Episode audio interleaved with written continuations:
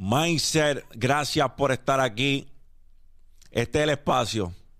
Este es el espacio donde no adornamos los S fecales, llamamos las cosas como son.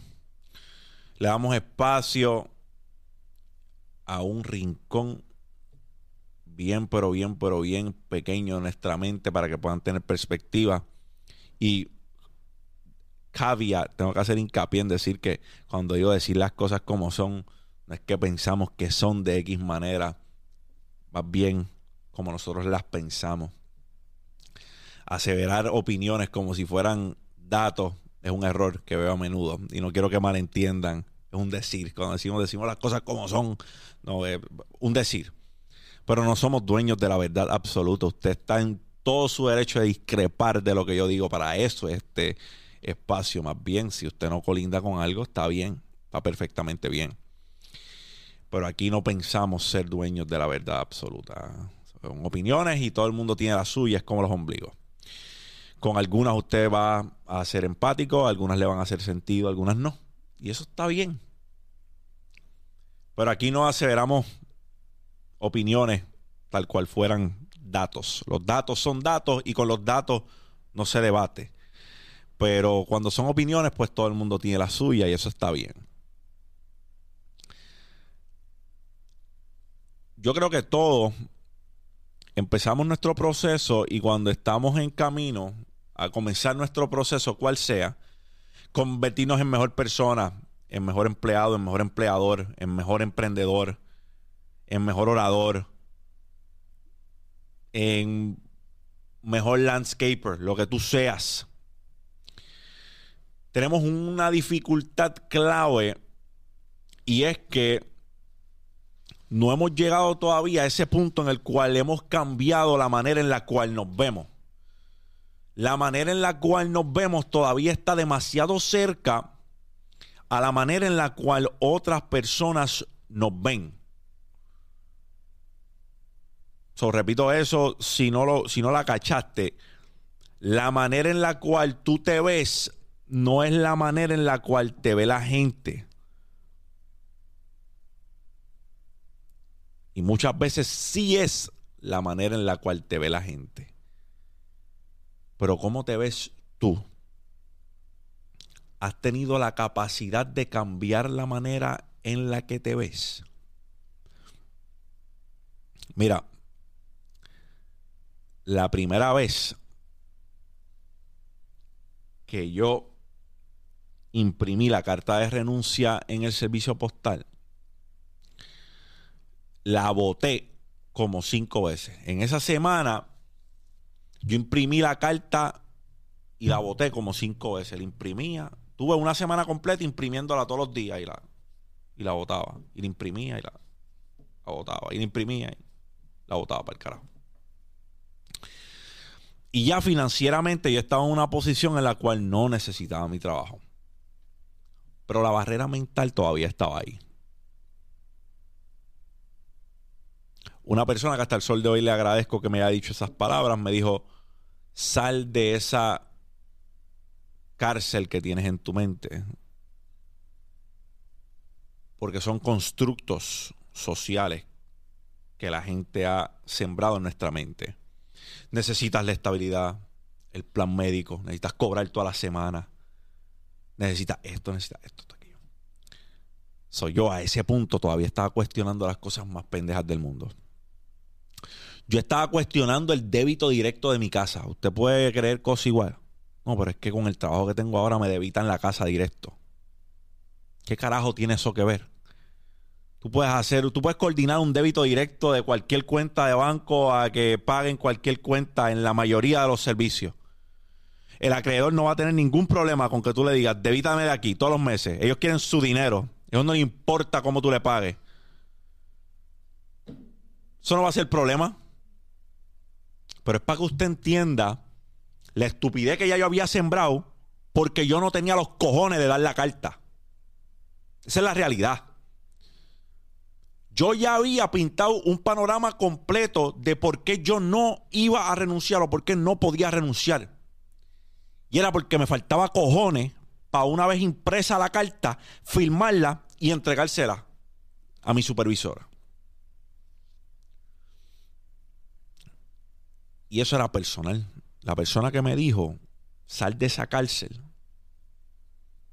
La cárcel no era el trabajo. La cárcel era esta. Yo era el que tenía la cárcel. Yo era la cárcel. Yo tenía un número de reo. Lo tenía tatuado en la frente.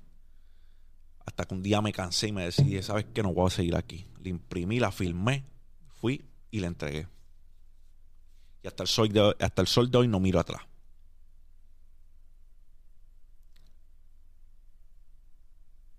Así que,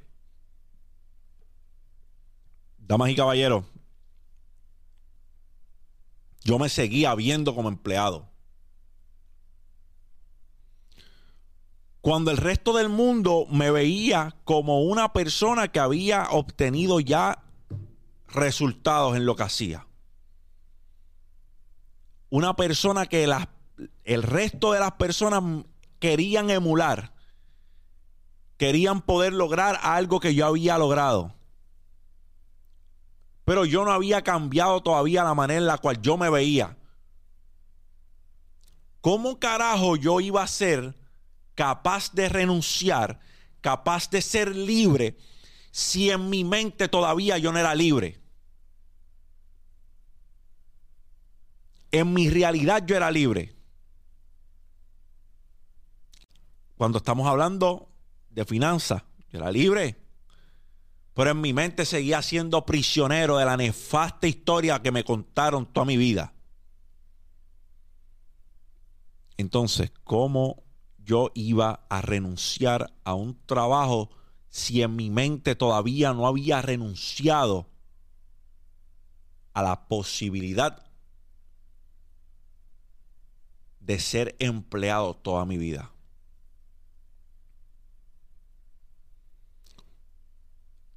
Muchas veces tenemos que renunciar en nuestra mente a las cosas antes de que podamos renunciar a ellas físicamente. Eso es un hecho. Si mentalmente no has hecho una transición, ¿cómo carajo quieres que eso transmute a ser algo físico? Si mentalmente no has hecho un cambio, ¿cómo carajo quieres que el cambio físico llegue? El cambio no va a llegar hasta que no te decidas hacer el cambio. Pero el cambio comienza aquí. El cambio comienza en los hábitos. El cambio comienza en la forma que pensamos. Pero para que eso sea posible, primero tenemos que cambiar la manera en la cual nosotros nos vemos. Mi primera oratoria, damas y caballeros. La recuerdo todavía. 2018. Mi primera oratoria paga. 2018. Un salón de belleza. Alrededor de 10 o 15 empleadas de ese salón de belleza. ¿Usted sabe cuánto yo cobré por esa oratoria?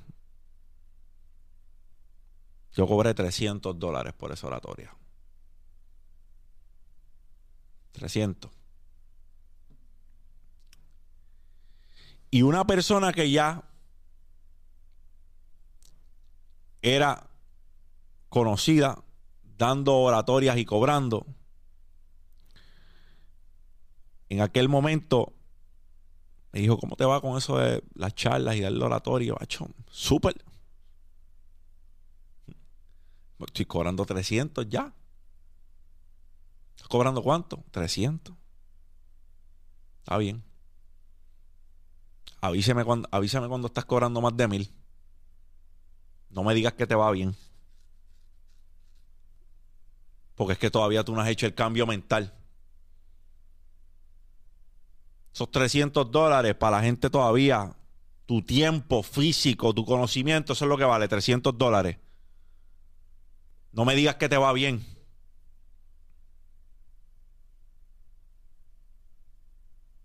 Hasta que pasó el tiempo.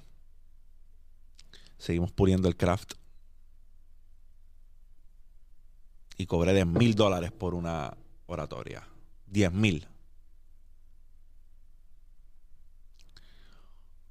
Al momento, yo le voy a decir que yo pensaba que eso era una locura. Y 10 mil dólares, esto no me lo van a dar nunca.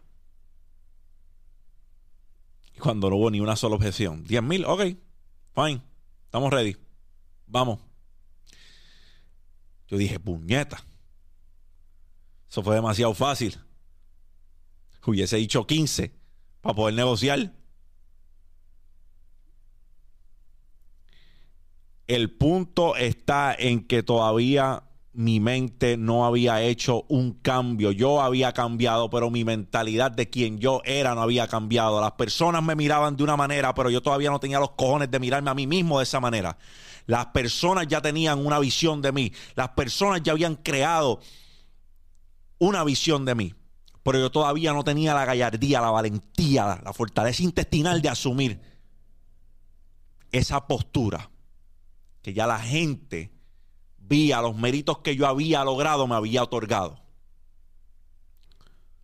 So, la gente ya te ve como algo, pero te falta carácter para creer lo que la gente dijo que tú eres. En cuanto a valor, cuanto a mucho valor, porque el que piense mal, que se caga en la madre que lo parió. El que piense que tú no vales nada, ese, olvídate de ese. Pasa a la página, a lo que se caga en su madre. Pero el que sí te está dando valor, el que te dice todos los días en tu cara, brother, yo gracias a ti esto, esto y aquello. Y usted sabe que a mí me cuesta recibir. A mí me cuesta recibir. Lo trabajo todos los días. Y es que no me creo que soy tan bueno como me dicen, ni tan mierda como me dicen. Hay un happy medium, hay un in-between. Haz lo mismo tú. No eres tan bueno como te dijeron, tampoco eres tan mierda como te dijeron. Ten los pies sobre la tierra. Esa dosis de humbleness es la que te va a llevar al próximo nivel.